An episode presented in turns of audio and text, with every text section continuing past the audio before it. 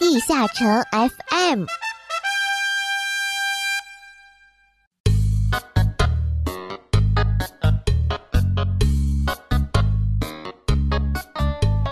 地下城 FM 第七十四期，带你了解悲鸣洞穴的秘辛。Hello Hello，各位冒险家们，大家好，欢迎来到本期的地下城 FM，我是主播梦梦梦慈溪。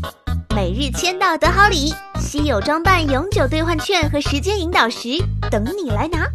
每日十七级以上的角色，在凌晨六点到次日凌晨六点之前通关两次推荐地下城即可完成签到。星期日可以累计签到两次，累计签到达到七次、十四次和二十一次，还可以获得累计签到奖励。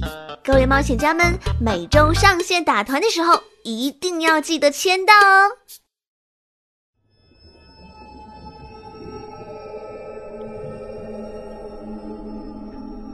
领主的起源，领主的故事，随着节奏不断接涌而来的，所有有关领主诞生的秘辛。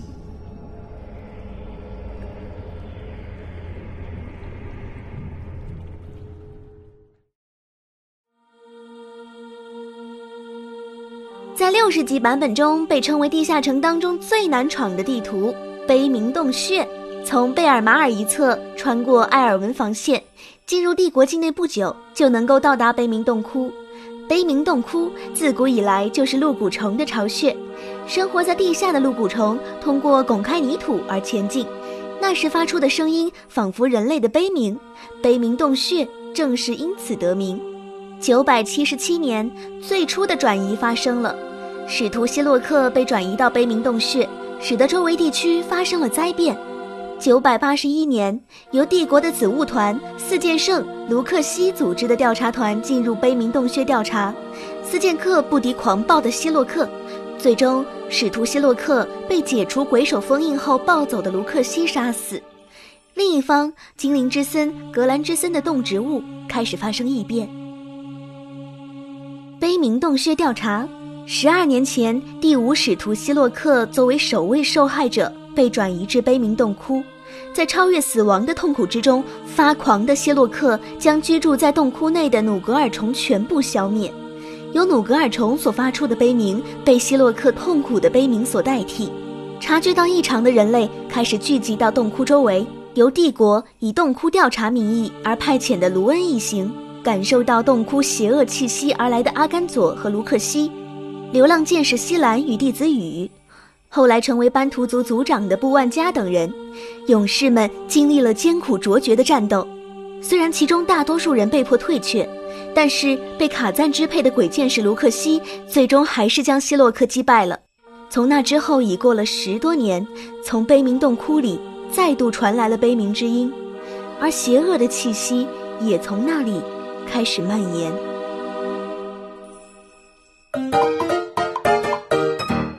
恶布法罗发掘者，最基本基本的怪，对付他没有什么好害怕的。但是如果他们的老大不死，他们就会无限复活。值得注意的是，第一图的怪在紫圈里是无敌的，玩家要么把紫圈打掉，要么把怪引到没紫圈的地方秒之。在第二个房间又会出现他们会变成魔剑的傀儡，杀死罪恶布法罗队长会在房间各处乱跑，然后自杀消失。但是自己死的发掘者是不会有经验的，但会掉落物品。罪恶布法罗队长也就是发掘者的头头，必须优先干掉，不然会一直复活发掘者。OK，本期的领主秘辛就介绍到这里啦，下一期我们揭秘关于悲鸣洞穴的魔剑阿波菲斯。他们手捧奖杯，他们受人喜爱。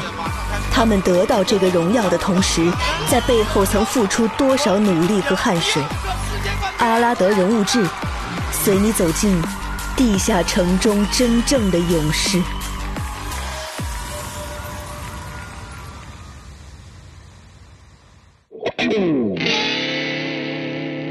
遭遇宿命的对手克制与被克制之间的较量，没错，就是你了，我的宿敌凤凰羽君。凤凰羽给人的感觉与若向西有点相似，他热衷于参与各种各样的比赛，总是喜欢挑战不同的选手。若向西坦言，以前没有碰到会带给我这种感觉的对手，现在有了。团队比赛心态总是不好，总被自己所克制的职业机械凤凰羽完美虐杀，以至于对凤凰羽苦练打大枪技巧发出这样的感叹。对于一个能埋头苦练一个月打大枪的神级人物，我本人真是不敢恭维。个人赛心态还是不错，主要看团队赛的发挥了。时间很快就要到精英赛 S 四了，由于 S 三比赛时若向西依然是双冠，因此他只需要等待十二月份的全国总决赛。对此，他比较重视的对手还是凤凰羽。他说，全国大赛肯定会遇到很多高手，宿敌凤凰羽肯定也会在。个人赛我的心态还是不错的，主要还是看团队赛的发挥了。个人赛的时候一对一考验的就是彼此的心态，但是到了团队赛就不一样，毕竟还是要安排上场顺序、职业克制的战术等等，还要考虑到队友的心态，所以团队赛对于很多选手来说才是最大的考验。不想踏足职业比赛，纯属娱乐，只为一个年轻的梦。职业选手并不意味着过上了打打游戏就能名利双收的生活，而是需要经历常人无法想象的严苛训练。游戏渐渐变得不是娱乐。而是刀口舔血的日子，每日都要面临巨大的比赛压力，再加上 DNF 没有较为完善的俱乐部，只能依靠官方每年为数不多的比赛赚取奖金，前景并不是太好，而且还会影响生活。对于这一点呢，若向西也很无奈，毕竟不是职业选手，只能趁着能打比赛就尽力的去圆自己的梦。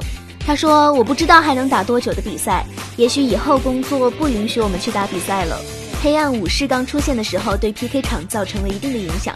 若向西还是非常庆幸的，至少他有比赛服这样的练习环境。但是如果说正式服，就有种头疼的感觉了。一些第三方工具就不用说了，从游戏刚开始就有的东西，官方也只能严惩，却是杜绝不了的。但是黑暗武士的存在完全打破了公平竞技的环境。他说：“我不是在黑黑暗武士，确实有点过分了。”跨区遇到的黑暗武士都没有什么技术含量，但是他们技术是中等的，职业却是上等的。PK 场改善对现在的 PK 场情况确实有所改善，但是对于大多数人来说，当时的黑暗武士本身就已经超越了所有的史诗装备。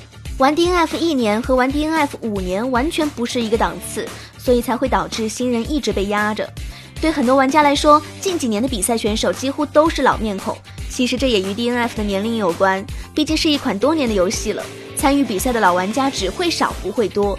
但是相对来说，一两年的新玩家，不论是打法还是经验，都没有那些经历过多个版本的老玩家熟悉。偶尔一些赛区能出来一个新人，但是到了全国大赛，面对老牌选手，大部分也会一轮就被送走。所以想提高比赛水平的话，还是要积极的参加各种赛事。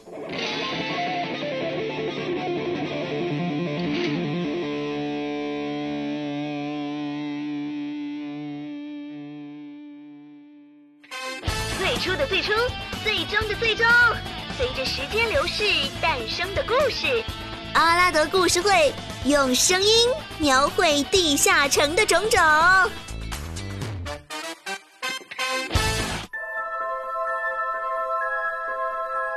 阿拉德利九百九十六年，由于部分过激的暗精灵元老不断怂恿，暗精灵与阿拉德大陆各帝国之间战争不断。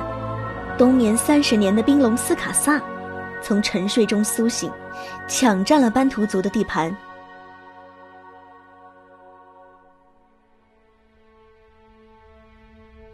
饱受寒冷和饥饿摧残的班图族翻越斯特鲁山脉，野蛮入侵了贝尔马尔的领土防线。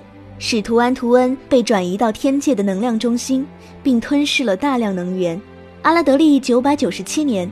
贝尔马尔公国治下的城市诺斯马尔突然爆发黑色瘟疫，村庄里的人全部死亡，无一幸免。贝尔马尔公国派人前往调查，却找不到死亡者的尸体，世界陷入一片混乱。天界，卡勒特发动第二次入侵。鹰眼杰克特在对抗卡勒特还是安图恩的问题上选择安图恩，并自愿放弃皇都军总司令官的头衔，带领少数士兵前往海岸线。也因为他的离开，间接导致了艾丽杰被掳。